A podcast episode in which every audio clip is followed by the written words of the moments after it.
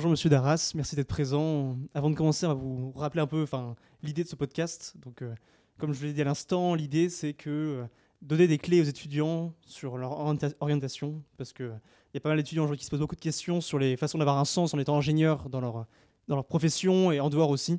Et donc, euh, avec cette discussion qu'on va avoir, l'idée c'est de voir ce qui, dans votre vie, dans les choix que vous avez pris, etc., vous ont fait aller vers cet idéal peut-être que vous aviez en termes de sens dans le métier et en dehors. Parce que, comme on l'a vu, enfin, comme on le verra, vous avez eu une vie assez vaste et qui n'est pas finie d'ailleurs, et notamment des engagements en dehors de votre profession, à l'intérieur aussi. Et donc voilà, on va parler un peu de tout ça.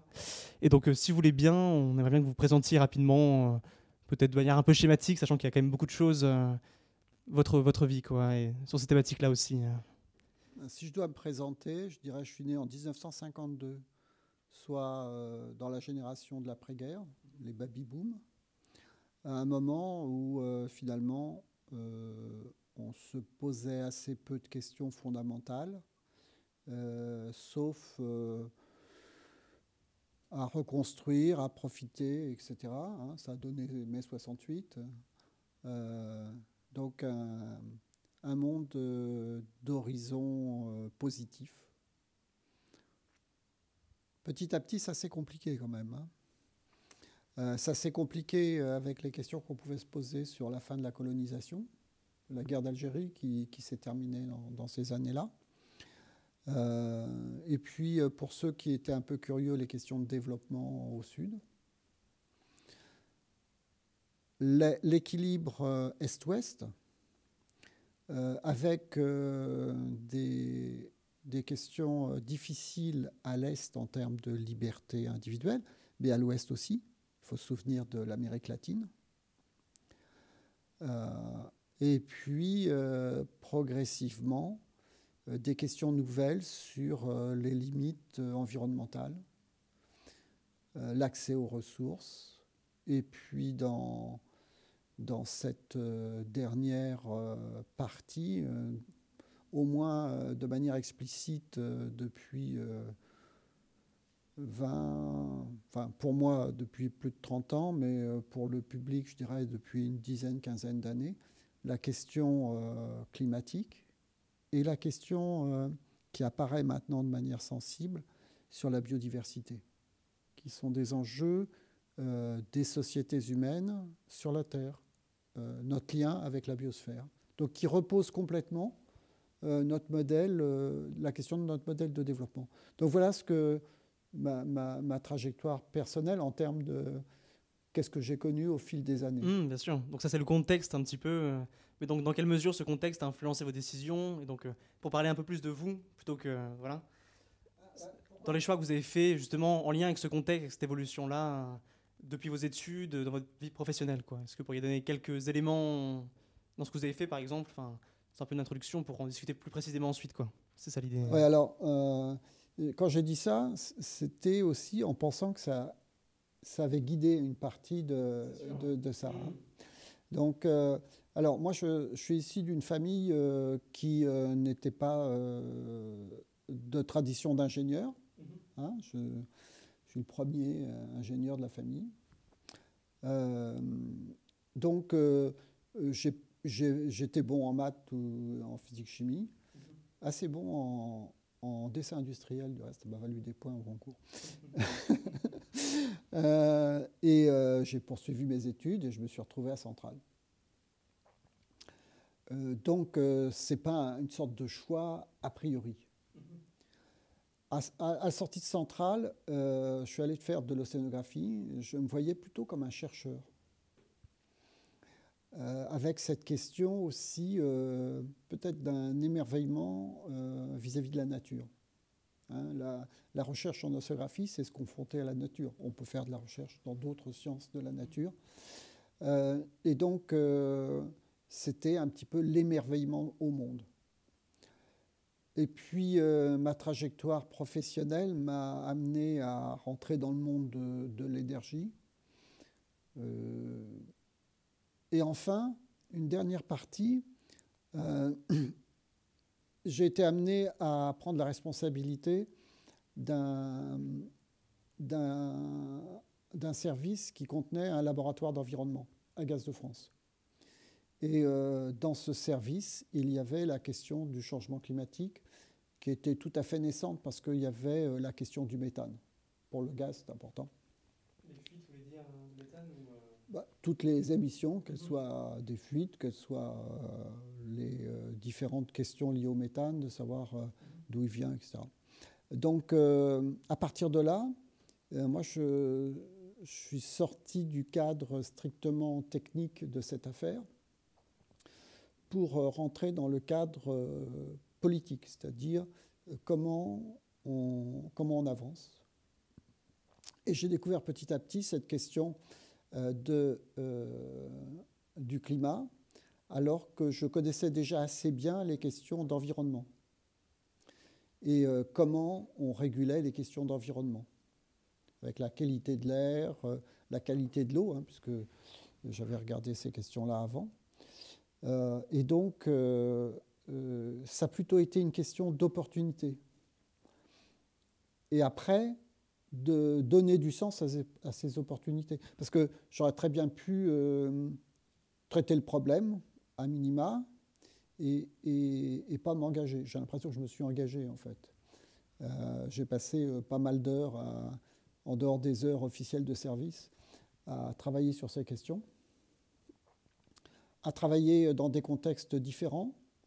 Euh, j'ai participé à des programmes du CNRS, je dirais offline. Euh, bah, C'est-à-dire, euh, c'était pas dans, mon, dans ma feuille de route pour l'entreprise. Euh, il y avait des liens quand même, mais il rentrait directement. Rentrait, il y avait un programme fantastique au CNRS qui s'appelait environnement, vie, société, qui posait réellement ces questions avec ces trois thématiques en les liant sur qu'est-ce que ça veut dire, comment on gère ces problèmes d'environnement tout en étant en société, le lien entre les deux. Donc ça posait ces questions sur quelles solutions on proposait pour les, les, questions climatiques, les questions environnementales. Et in fine, d'une certaine manière, euh, ça voulait dire prendre son métier d'ingénieur en étant citoyen en même temps.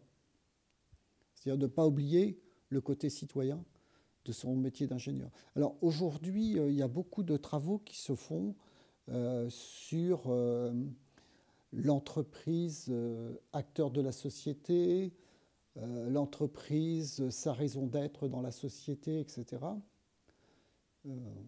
peut regarder ça avec intérêt, mais peut-être euh, un intérêt parfois critique.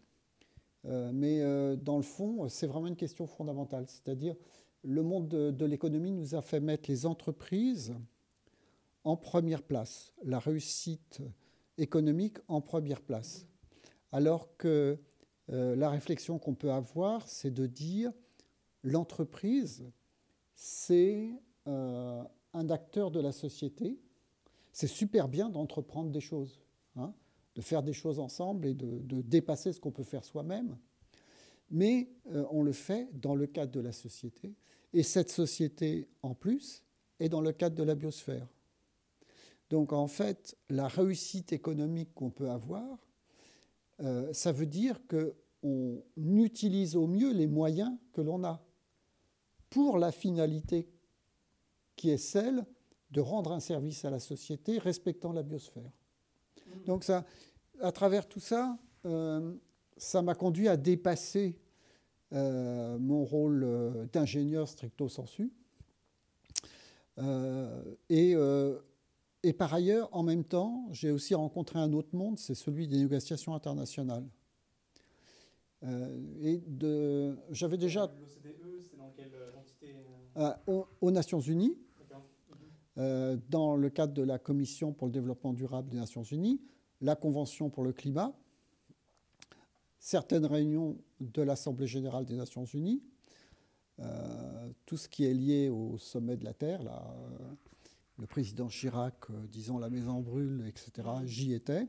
Et donc, dans quelle mesure un ingénieur se retrouve dans ce contexte-là Eh bien, je pense que tous les ingénieurs devraient être dans ce contexte-là à un moment. C'est-à-dire que euh, au fil du temps, on élargit euh, le cadre dans lequel on fait son activité. Et donc petit à petit, on pose son activité dans la société, dans les sociétés. Et donc, euh, on va définir son action en cohérence avec ces questions de dans quelle société j'agis et pour quel but de la société j'agis. Donc euh, c'est progressivement, alors quand je dis tout le monde devrait y être, on ne peut pas être tous euh, en même temps au même endroit, mais au moins euh, d'en avoir une conscience.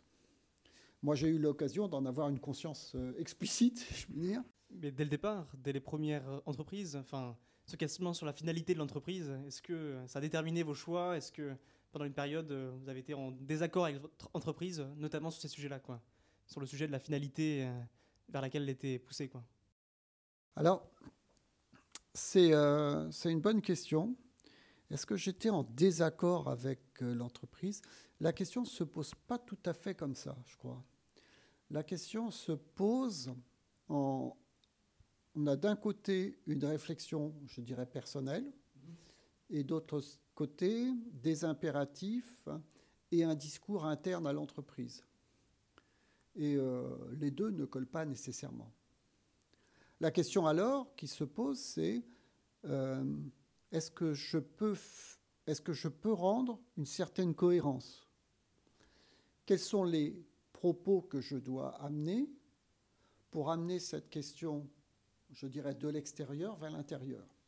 Alors ça m'a obligé peut-être à avoir deux choses, à comprendre mieux comment fonctionnait l'entreprise pour répondre en termes d'entreprise, pour faire des propositions en entreprise, et d'avoir euh, une vision plus stratégique euh, de mes interventions. Par stratégique, ça veut dire agir dans un milieu incertain et essayer d'obtenir un résultat dans ce milieu incertain. Alors, c'est vrai, euh, j'ai pris un certain nombre de personnes à rebrousse-poil. Je n'ai pas toujours été le bon élément. Euh, j'ai un souvenir assez amusant, enfin amusant rétrospectivement. Je me suis beaucoup battu pour le biogaz au sein de Gaz de France. Mais je me suis mis à, mis à dos toute la direction commerciale, y compris le directeur commercial. Euh, aujourd'hui, c'est l'argument clé de GRDF. Bon, c'est un exemple. Hmm. Euh, et effectivement, euh, c'est euh, c'est pas toujours facile. Euh, la question, c'est est-ce que mon moteur était mon bénéfice personnel? Pas nécessairement. ça ne veut pas dire que j'étais contre mon bénéfice personnel. Hmm. Mais la, la, question de cohérence personnelle me semblait importante. Et donc la question, c'est euh, comment, comment on agit dans ce cas-là? Est-ce que on espère pouvoir transformer l'entreprise ou bien on va proposer un certain nombre d'actions concrètes qui vont faire des pas euh, en ayant une direction et euh, en avançant? Et vous pensez que c'est possible? Parce que beaucoup d'étudiants s'interrogent sur la pertinence d'aller dans un grand groupe aujourd'hui pour avoir un impact ensuite. Euh, certains se disent qu'il y a trop d'inertie dans la machine pour pouvoir la bouger de l'intérieur. Euh, et inversement, d'autres croient en ça et s'investissent dedans en pensant pouvoir le faire. Qu'est-ce que vous en pensez avec votre recul euh, Parce que vous avez fait quand même pas mal de grandes entités aussi. Est-ce que vous avez le sentiment qu'après votre passage, il y a eu des changements qui n'auraient pas eu lieu sinon quoi? Peut-être pas que votre passage à vous, mais peut-être des groupes dont vous faisiez partie. Est-ce qu'aujourd'hui c'est pertinent pour s'engager pour l'environnement de faire partie d'un grand groupe alors, moi, je ne regarde pas les choses comme ça. Je regarde les choses un petit peu différemment. Je me dis, euh, dans le fond, euh, nos sociétés, quelle que soit l'évolution qu'elles vont avoir, euh, ont besoin de structures, de, de matériaux, de capacités qui dépassent des capacités individuelles. Et qui dépassent et qui sont plutôt des capacités d'entreprises plus larges. Hein, comment, comment on obtient de l'acier? Comment on obtient du ciment? Hein. Donc, euh, comme la question qui se pose alors, c'est où est-ce qu'on où, est-ce qu'il faut intervenir? Est-ce qu'il est important de transformer ces entreprises ou il est important de rester en dehors et d'avoir, de garder les mains propres hmm. euh, C'est une question, chacun euh, peut y répondre. Je crois que nous, les ingénieurs, euh, on a les mains dans le cambouis. Hmm. Après, on peut aussi agir en dehors de cette machine-là, de cette entreprise-là, et agir sur la société pour qu'elle ait moins besoin de l'entreprise. Il y a aussi ce genre de manière détournée. Mais... Ben, euh, il faudrait que tu me répondes comment on fait de l'acier. Oui, non, mais je ne suis pas, pas une spécialité dedans, donc j'avoue que. Donc, tu vois, c'est un peu cette question. Alors, par contre. Une aciérie, il, il faut des. Je sais qu'il faut des hydrocarbures forcément pour le faire, des énergies assez lourdes. Peut-être pas des hydrocarbures, mais en tout cas, il faut une organisation euh, importante. Euh, voilà, pour arriver à. Donc, euh, cette organisation-là, c'est une entreprise plutôt large. Hein. Mmh. Donc, c'est pour ça que j'essaye de me poser la question de ne pas être pour la solution de facilité qui, est de penser que des petites entreprises de trois personnes, surtout si elles font du consulting qui ne les engage pas trop, euh, vont faire évoluer les choses. Hein. Alors après, il y a deux choses peut-être quand même. Ça veut dire qu'il faut aussi voir les limites de son action. Son action au sein de l'entreprise est limitée aux contraintes de l'entreprise. Aujourd'hui encore, l'entreprise euh, est, une entreprise, surtout pour les grandes entreprises, qui est beaucoup pilotée par la logique financière le chef d'entreprise euh, est plutôt l'employé des actionnaires que la personne qui va trouver un équilibre euh, intelligent entre les technologies, les financements, les capacités des équipes. Donc c'est vrai qu'il y a ça à prendre en compte. Donc la question après, c'est est-ce que l'engagement au sein de l'entreprise est suffisant? Ou bien faut-il un engagement politique? Au, sens politique, au sens général, pas, hmm. nécessairement politicien. Est-ce qu'il faut euh, se dire, euh, est-ce que je ne dois pas collaborer à des actions euh, politiques pour que la direction générale que notre société prend soit en phase avec ce que je comprends D'accord. Est-ce que votre engagement à Amnesty, qui date d'il y a un certain temps, est-ce qu'il rentre dans ce cadre-là justement? Est-ce que vous pourriez en parler un petit peu euh? Alors, c'est une question intéressante.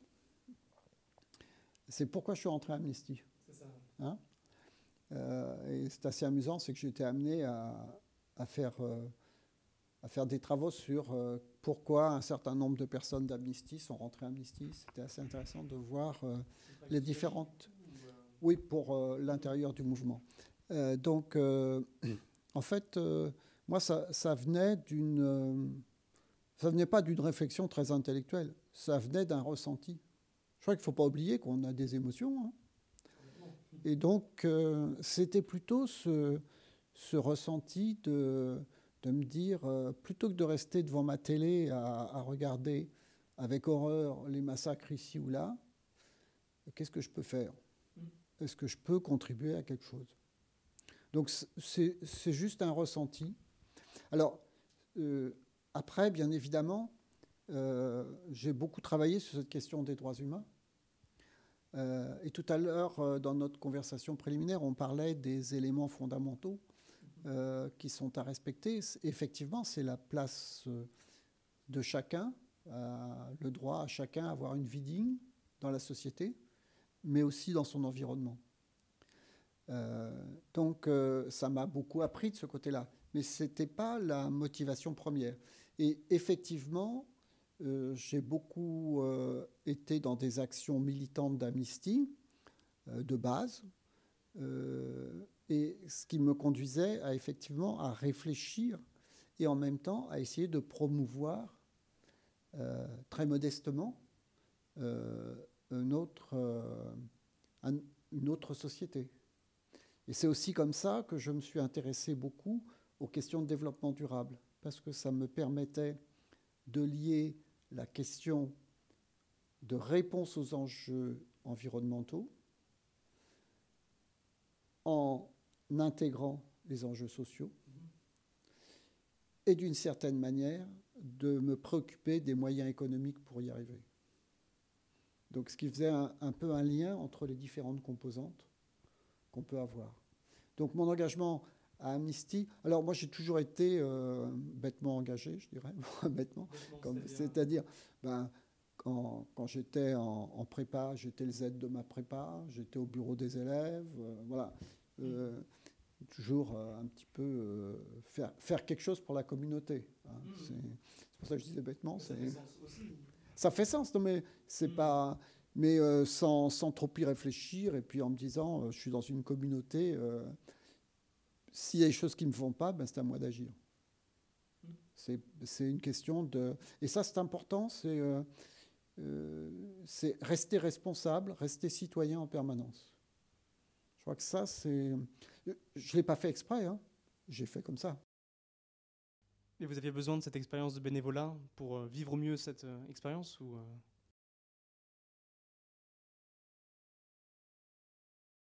ben, Dans la mesure où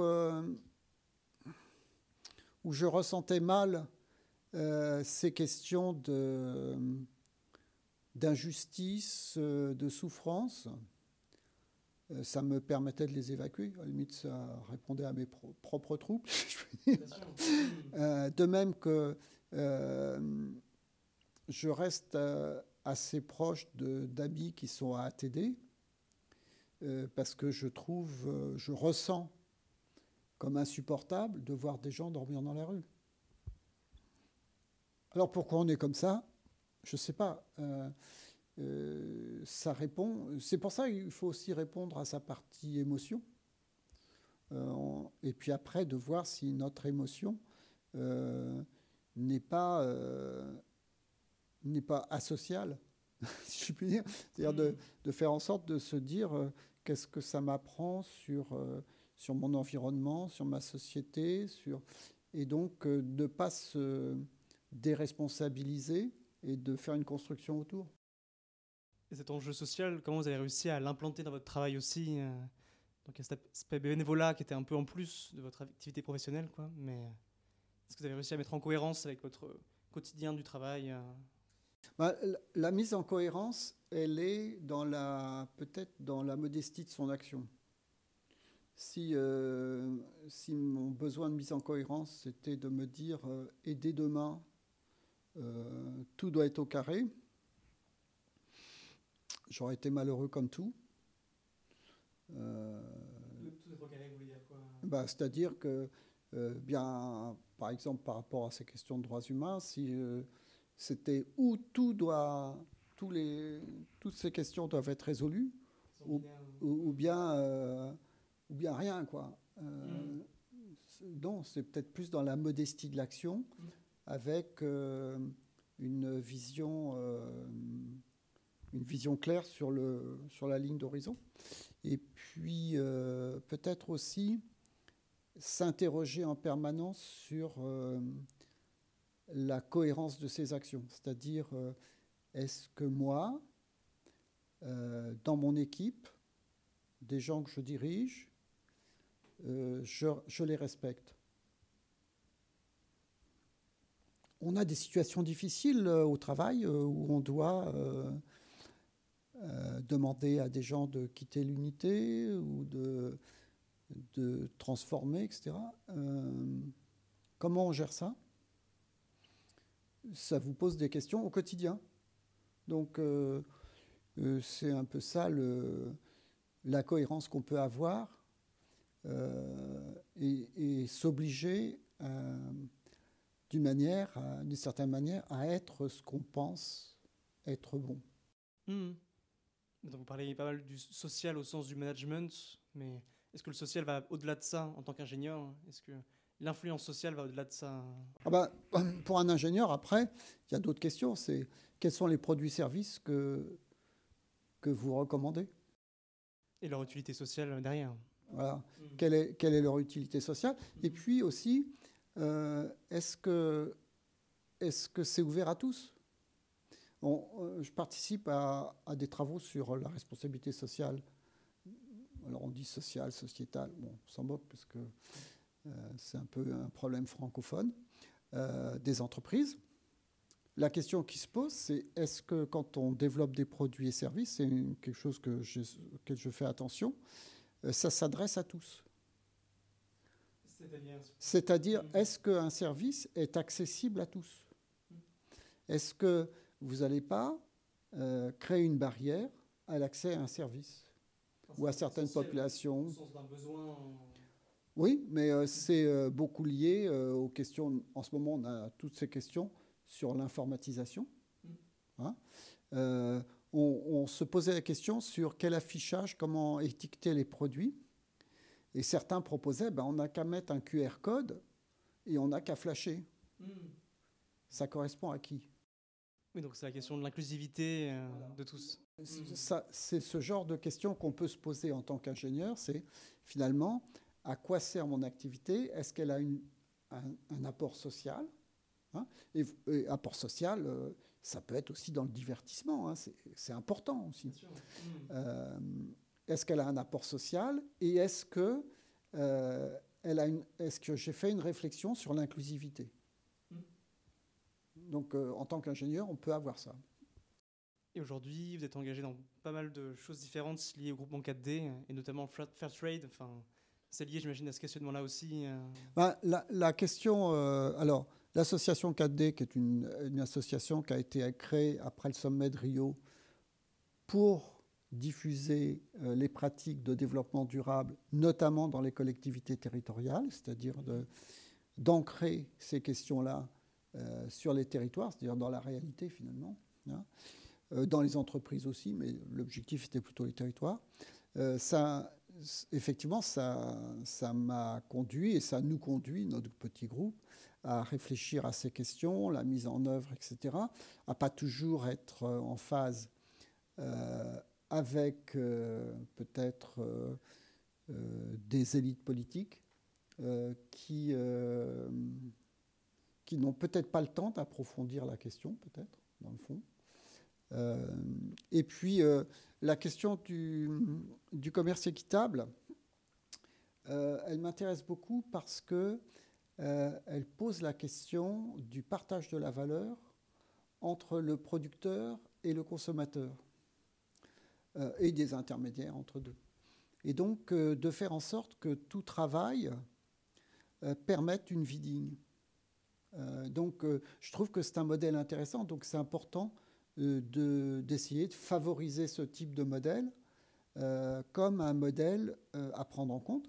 La logique strictement de marché ne répond pas à ça, dans la mesure où euh, ça va être une lutte de compétition sur les coûts. Euh, et donc, euh, effectivement, c'est un modèle alternatif qui est basé sur la négociation entre les personnes et sur la convention. Donc, ce n'est pas du tout le, le modèle simpliste des économies traditionnelles. Hein. donc, c'est ça qui m'intéresse, c'est parce que ça répond à cette question euh, de euh, tout travail permet une vie digne. Et donc un ingénieur, comment il implémente cette, euh, ce que Fairtrade, c'est, le commerce équitable, c'est plus pour l'agroalimentaire. Et est-ce que peut être, ça peut être transvasé dans d'autres domaines d'ingénierie, cette notion de commerce équitable quoi? Est-ce que... Bah, cette question de commerce équitable, elle, elle, se pose dans d'autres domaines. Et moi, je suis assez intéressé à regarder euh, comment se développent les modèles coopératifs. Mm-hmm. Hein?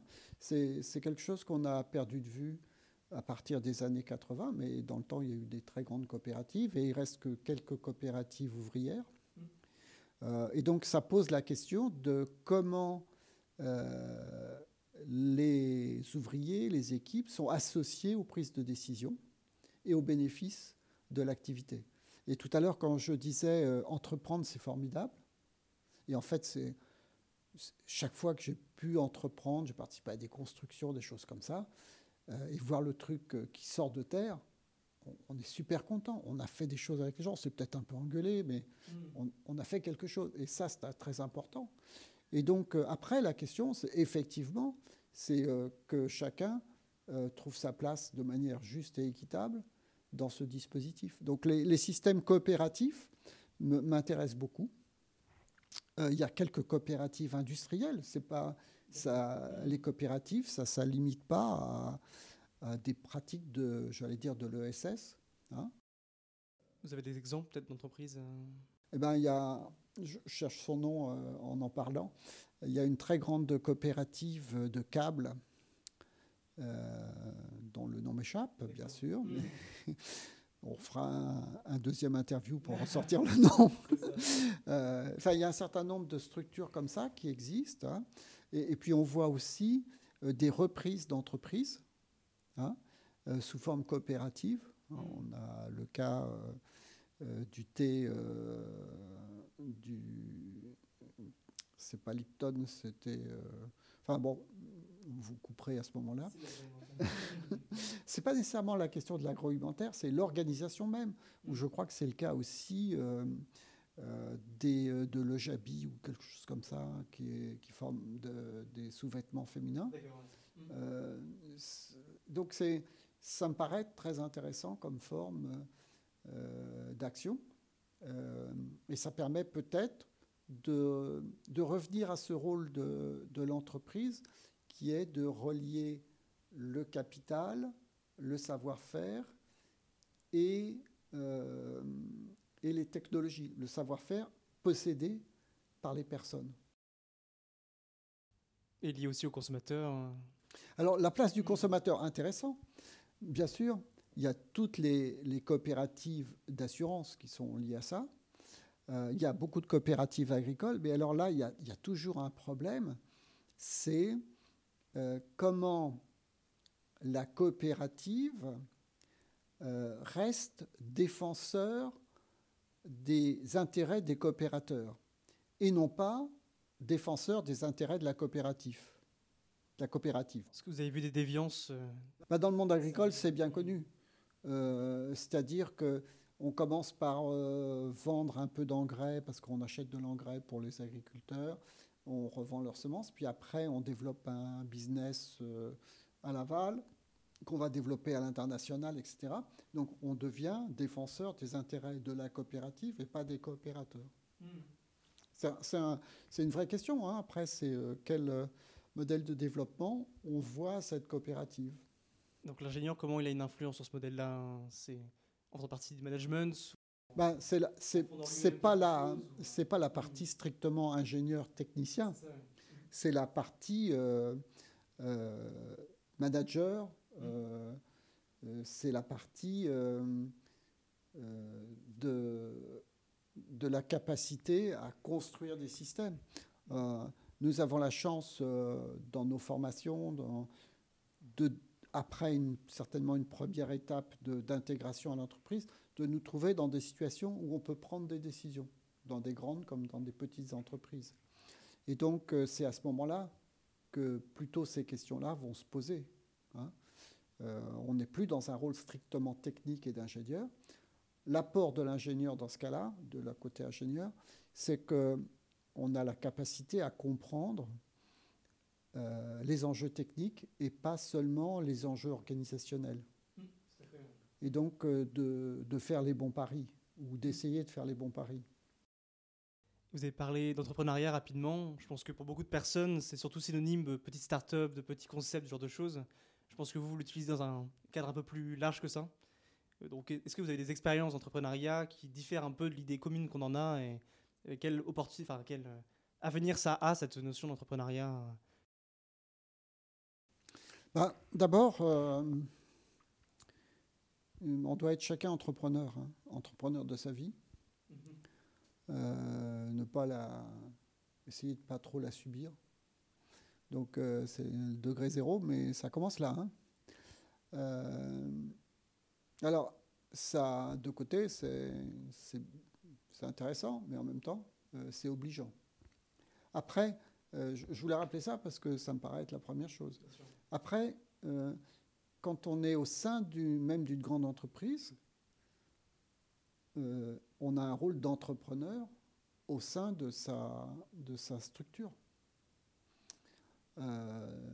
et donc là, ça veut dire pas seulement mobiliser les équipes par rapport aux objectifs proposés par au-dessus ou imposés par au-dessus, mais aussi proposer des propres, des propres objectifs, proposer des évolutions, prendre des risques euh, et, aussi savoir euh, gérer ce risque. C'est-à-dire, il euh, faut, faut, bien savoir qui prend la décision, mais ne pas avoir fait part de, de sa réflexion, de sa proposition, c'est une grande erreur. Euh, je, déteste les gens qui disent, euh, sortant d'une réunion, de toute façon, tous des cons, mais ils sont dans le couloir. Euh, je crois qu'il faut le dire dans la réunion. on ne le dit peut-être pas comme ça, hein, mais de manière à engager un débat, un débat vrai sur des choses, pas sur des ressentis divers et variés. Et après, ben, on est obligé de se caler dans le processus de décision qui normalement donne un, un plus collectif, parce que mon idée n'est peut-être pas la meilleure collectivement. Euh, donc, euh, il faut aussi euh, prendre ça. Mais je pense que être entrepreneur, c'est être entrepreneur partout. Mmh, hein et donc, après, l'entrepreneuriat, moi, je suis un petit peu frappé quand même par toutes les start-up informatiques. Euh, qui font des liens entre différentes choses. Bon, c'est utile, ça permet un certain nombre de choses. Euh, mais euh, est-ce qu'il n'y aurait pas besoin de plus de start-up plus matérielles? Mm-hmm. plus qui fournissent un service direct ou qui repense un service qui existe déjà. Ou qui, mais voilà, hein, mm. et un produit, un service. Euh, euh, est-ce que plutôt que d'être beaucoup dans l'immatériel, euh, alors peut-être que la trajectoire est plus longue, puisqu'il y a des problèmes d'intendance en quelque sorte, de matériel, de construction. Je trouve plus sympa le gars qui, qui s'est lancé dans sa machine à laver mm-hmm. réparable, etc. Hein. Euh, que euh, finalement euh, la start-up qui va créer un service différent, on va dire, sur une base de juste de base d'information, de choses comme ça. donc, enfin, au moins, je pense qu'il faudrait un peu plus d'équilibre vers, vers les, produits-services à attendre. D'autant plus, par contre, revenons-en à la grande image. Euh, si on pense euh, monde sans carbone, ça veut dire monde avec énergie faible. Donc ça veut dire un certain désordre, plus de local. Euh, et donc, comment on organise les productions de choses, et quelles sont les choses à produire essentielles, ça, ça m'intéresserait beaucoup plus. Donc l'ingénieur qui veut agir dans ce domaine-là, où est-ce qu'il va Où est-ce qu'il travaille euh, Dans les biens de consommation, justement, pas dans la surcouche. Euh, c'est ça que vous voulez dire, quoi. Hmm. Euh, pas dans la surcouche, c'est ça, mais quand on parlait tout à l'heure d'acierie, mhm. il y, y, a là tout un champ de se dire on a besoin d'acier ou de matériaux de, qui propose de la résistance, hein, c'est ça l'intérêt de l'acier. Hein. Mm. Et donc, euh, comment on fait ça euh, dans un monde où on veut réduire la consommation d'énergie, euh, où on veut réduire la consommation de ressources primaires Donc, C'est vrai que ça pose un peu la question de l'industrie. Aujourd'hui, on a beaucoup perdu en France l'industrie, et je pense qu'à Centrale, peut-être que pour certains étudiants, l'industrie est moins attrayante que l'IT, l'informatique dont vous parliez. Quoi. Et donc peut-être que le fait qu'il y ait beaucoup de startups d'informatique, c'est le symptôme de le décalage qu'on a eu avec l'industrie. Euh, est-ce que vous vous appelez justement à se réapproprier l'industrie et retourner dans ces domaines-là ou euh? Alors, bon, je ne sais pas, euh, est-ce que je suis d'un autre âge, mais le côté matériel me semble très intéressant. J'ai fait une visite il y a deux mois d'une usine de café, Malongo pour ne pas les nommer. Mhm. et là, j'ai retrouvé des gens qui, qui déchargeaient les sacs, qui remettaient. Mais le fait de faire des choses concrètes, ben, c'est superbe. J'étais très content de ma visite. Il y avait longtemps que j'en avais pas fait.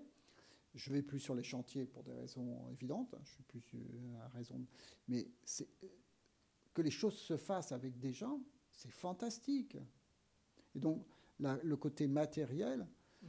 euh, il faut y avoir goûté euh, pour se dire, euh, mais c'est là où on fait vraiment des choses. Et là, par contre, c'est aussi un monde où, où il ne peut pas y avoir de blabla. Quand vous construisez un bâtiment, où le bâtiment monte ou il ne monte pas. Et donc, vous avez, vous ne pouvez pas faire de la fumée autour. Hein. Donc, euh, c'est ce côté euh, quelle entreprise, quelle industrie, etc. Moi, j'arrive pas à me dire euh, c'est mieux ceci ou c'est mieux cela. Et je pense que de toute façon, on a besoin de matériel, de, de tangible. Hmm. Hein. je veux dire, vous mangez du tangible. Donc, c'est vrai que euh, la superstructure euh, intellectuelle euh, ou informationnelle offre des éléments, mais c'est une superstructure. S'il n'y a pas la sous-structure, il n'y a plus de superstructure. Tout à fait, oui. Peut-être pour compléter votre profil, il y a aussi un passage en tant que consultant. C'est un peu différent des autres activités que vous avez eues, ou peut-être pas forcément. C'est assez rapide. Pourquoi ça a duré si peu de temps, entre guillemets ma, ma, vie de consultant, euh, ça a été plutôt de me dire, euh, euh, voilà, j'ai une certaine expérience, essayons de la partager avec des gens qui pourraient en avoir besoin. Et si formellement j'ai fermé ma société de consultant, oui, c'est ça. c'est parce que j'avais peut-être pas une fibre commerciale suffisante pour, euh, pour vendre mes prestations. Et par contre, je crois que je continue à être consultant, euh, soit euh, à travers mon groupement centralien, là, Central Supélec Ingénieur et Développement Durable.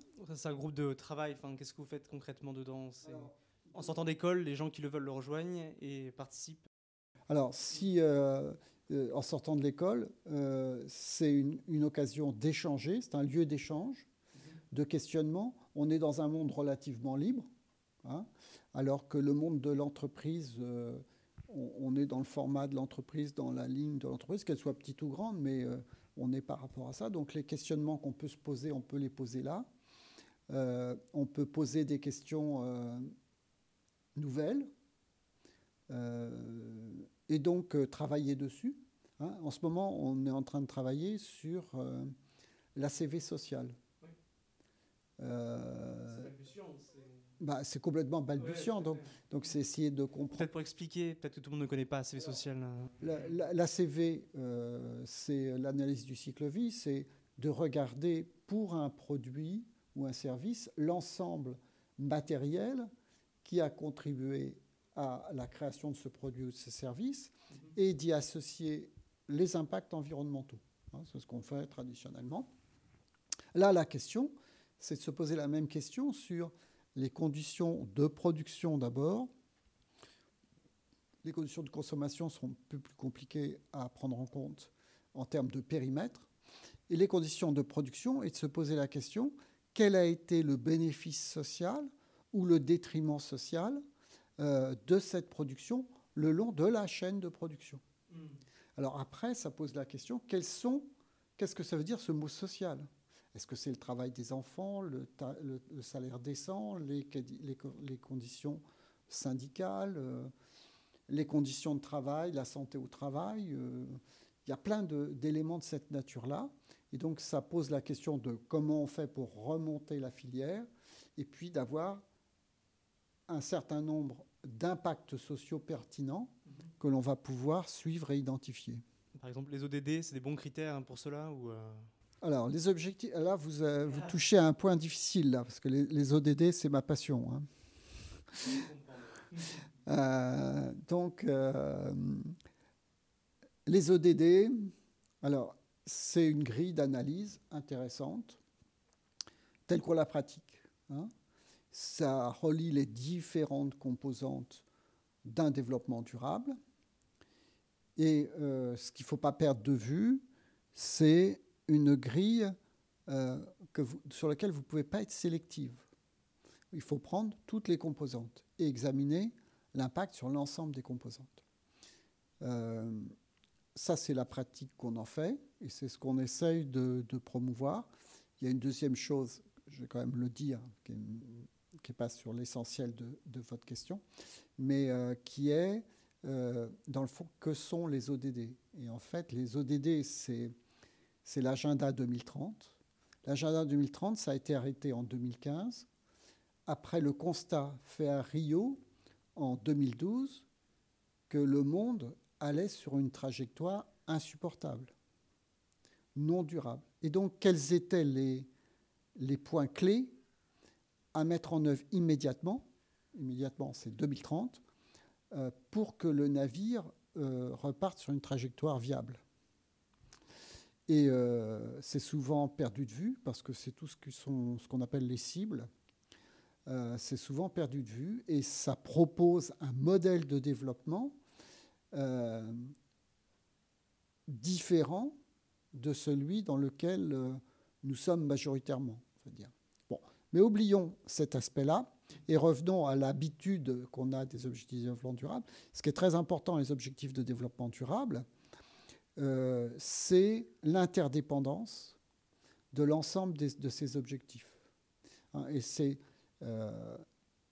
là où, par contre, euh, on peut avoir une approche en tant qu'ingénieur, mais ingénieur qui regarde les systèmes et pas ingénieur spécialisé d'un sous-système. Et quand on regarde un système et qu'on regarde un système complexe, ce qu'on admet a priori, ce que, ce que veut dire complexe, c'est que chacune des composantes a une influence sur les autres composantes. Et donc, on ne peut pas négliger l'une des composantes. Donc, ça, c'est, c'est quelque chose qui est assez peu présent dans l'esprit des gens. Les gens aiment bien quelque chose euh, simple où il va y avoir une relation d'ordre. En général, on les divise et on prend tel ODD avec telle solution. Voilà, ça, c'est, ça c'est un contre-exemple de l'usage des ODD. Et la question importante, c'est de se dire, je suis dans un système multicritère. Donc quand je suis dans un système multicritère, je fais avancer mes actions, je trouve une ligne de crête. Euh, si je tombe à gauche ou si je tombe à droite, c'est pas bon. Et euh, donc ça veut dire que je fais attention à l'ensemble. Et en même temps, j'ai pas de relation d'ordre facile. L'économie nous offre des relations d'ordre faciles. J'ai un projet A, il va rapporter 100, j'ai un projet B, il rapporte 1000. Lequel choisissez-vous il y a une relation d'ordre, c'est facile, on y va, c'est terminé. Ce n'est pas ça. Et, là, on est dans des systèmes complexes, et ça rejoint cette question quand on traite de l'ACV social dans notre groupe, c'est aussi pour se poser cette question, comment on regarde les, questions sociales, et on voit apparaître une diversité de questions, et normalement, le fin du fin, c'est de se poser la question, quand on, je développe un produit, Aujourd'hui, on commence à avoir une bonne pratique de l'ACV environnementale. C'est comment j'y joins une ACV sociale pour voir que le développement de mon produit ou mon service vont faire un bénéfice global à la société dans la biosphère. Hmm. Donc voilà le, le, genre de sujet qu'on peut explorer. C'est pas très développé aujourd'hui, c'est expérimental. Il y a des théoriciens qui proposent des choses très compliquées, mais ça veut dire qu'on ne va pas les faire. Euh, il manque de bases de données. Euh, et donc, c'est un peu rentrer là-dessus pour gagner en intelligence sur un tel sujet. Mm. Donc, c'est un petit peu ça. Il y a quelques années, on avait fait quelque chose sur les low-tech. Euh, c'est de se poser la question quelle est la place des low-tech c'était intéressant de, faire ce travail. Il y a eu un travail sur les métaux, de savoir quels étaient les métaux importants, les métaux stratégiques, à quoi ils étaient utilisés. Et ce qui conduit à ce moment-là à se poser beaucoup de questions sur l'économie circulaire, par exemple, puisqu'on voit qu'on a beaucoup de pertes en ligne et que le recyclage demande beaucoup d'énergie. Peut-être moins que la source primaire, mais, mais, en demande. Et donc euh, la question, c'est euh, l'économie circulaire sans sobriété, c'est une illusion. Donc ça pose ce type de questions. Hein, voyez et on est tout de suite dans des systèmes beaucoup plus larges. Et euh, c'est le but de ce groupement, avec aussi euh, peut-être euh, l'espoir, l'illusion, de faire connaître notre message auprès des autres groupements professionnels qui sont plus dans leur voie et qui sont plus sur les technologies de leur propre domaine en s'interrogeant peut-être moins sur les perspectives euh, sociales, économiques, environnementales du XXIe siècle. Très bien. Donc on peut le rejoindre en allant sur le site peut-être des alumni, c'est ça oui, euh, Alors je vais vous donner la règle officielle. C'est membre, euh, être membre de, CSA, hein, Centrale Supélec Alumni. Et à partir de ce moment-là, euh, quand euh, vous payez votre cotisation, on vous demande euh, à quel groupement vous voulez rejoindre. Et nous avons une cotisation de 10 euros pour le groupement, ce qui nous permet de compter nos membres. C'est plutôt ça le but. Hein. c'est pas de collecter une manne. Et ce qu'on essaye de faire, mais là, les deux dernières années ont un peu mis à mal nos pratiques, c'est à partir d'un moment où on a une, réflexion sur un sujet comme ça, euh, c'est euh, d'en faire une conférence en invitant des gens qui sont d'autres horizons, qui ont d'autres expériences, de confronter ça de manière à, diffuser, à, avancer l'intelligence que l'on peut avoir et l'intelligence collective. Très bien. Peut-être pour conclure, est-ce que vous auriez un, commentaire, euh, une remarque, un conseil pour les jeunes générations, enfin notre génération et les suivantes, quoi, dans leur questionnement par rapport à leur parcours professionnel, leur parcours de vie quelque chose que vous tirez de votre vie, de votre propre vie. Et voilà, un petit mot pour conclure. Quoi. je crois que euh, la question, c'est lorsqu'on est face à un obstacle, euh, il faut le grimper. On n'a pas à dire euh, c'est malheureux que cet obstacle soit là. Nos, nos, écoles nous, préparent à avoir des outils pour pouvoir attaquer l'obstacle. eh ben, utilisons-les et c'est même un devoir. Et utilisons-les euh, en restant citoyens. Je crois que c'est ça la bonne chose. Bah merci, euh, merci beaucoup. À bientôt.